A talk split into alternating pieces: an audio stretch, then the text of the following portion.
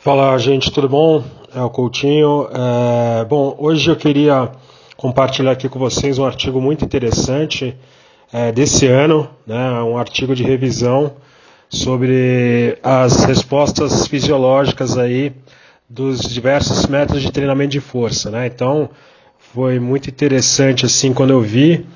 É, o artigo eu estou deixando aqui para vocês, eu não, não, tinha visto antes e agora é, eu consegui é, baixar ele.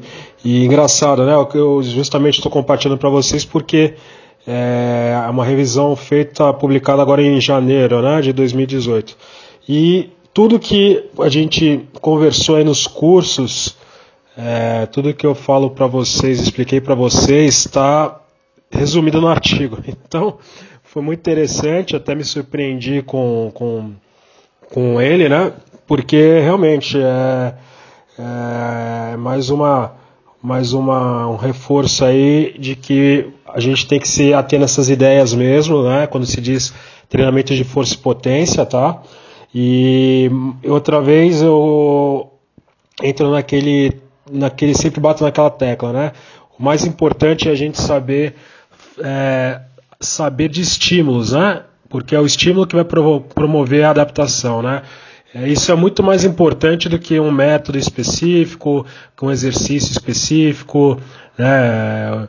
É, como eu dou aquele exemplo, né? Não adianta você querer falar que vai trabalhar potência com LPO e daí você fazer um treino que você vai fazer 20 repetições de LPO seguidas, né? Então, o, o, o tipo de estímulo é que vai determinar aí a resposta, né? Não é o nome, o, o tipo de exercício.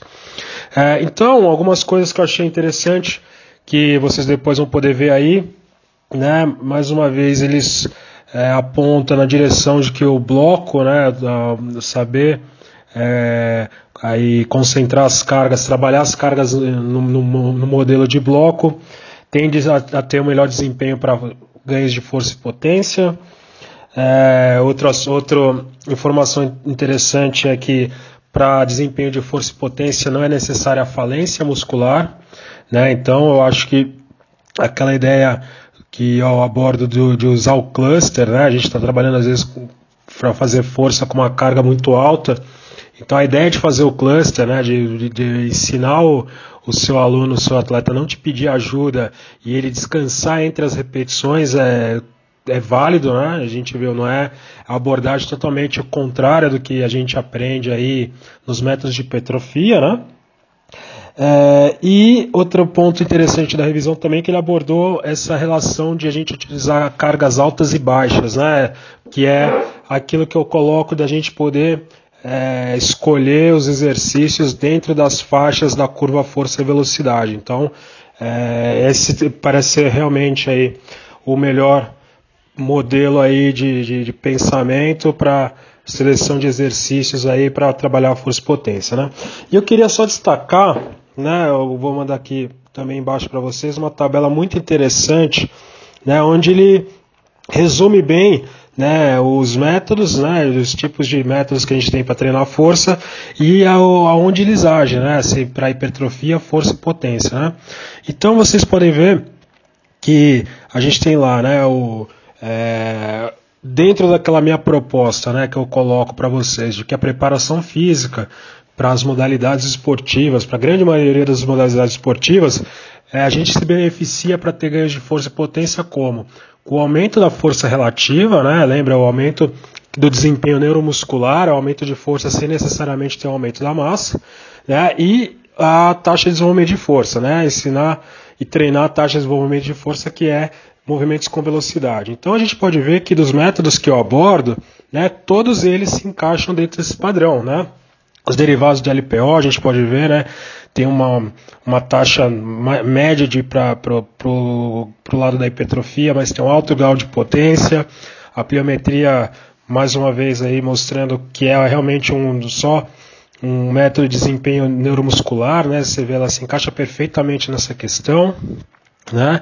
É, a gente pode ver também lá os exercícios balísticos, né, que também são aí ótimos né, nessa relação. né, um baixo estímulo para hipertrofia, mas um elevado nível de potência. E que eu acho interessante aqui é abordar mais dois métodos aqui, né? Primeiro, a questão do, do Querobel, né, que agora a gente tem aí um, um, especialista na área que depois pode até deixar a opinião dele, né?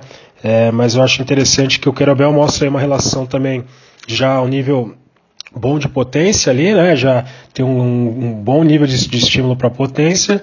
É, eu particularmente, como eu falei, eu gosto de usar o Querobel para fazer intervenções metabólicas, né? Eu acho que circuito metabólico casa perfeitamente com o Querobel, né? Eu acho que pela baixa carga, né, que se utiliza, é, você consegue trabalhar a questão da velocidade, mas eu não tenho é, um, nenhum estudo, eu nunca li nenhum estudo é, posicionando ali o querobel dentro da curva força-velocidade. Então, o meu posicionamento que eu passo para vocês é empírico e de, de achismo meu, tá? De, de, fazer uma correlação, não é o real. Então, até se alguém tiver algum estudo nesse sentido, que puder trazer para a gente vai ajudar muito, né? E outro aspecto que eu queria mostrar aqui interessante é o seguinte, né?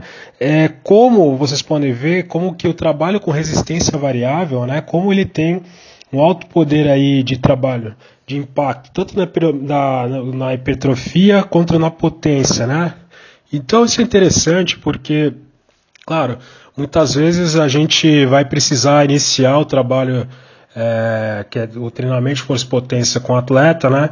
Muitas vezes a gente inicia realmente da forma mais básica, né? Às vezes o, o, simples fato do cara melhorar o nível de força básico dele já melhora a força e potência, né? É aquilo que eu falo.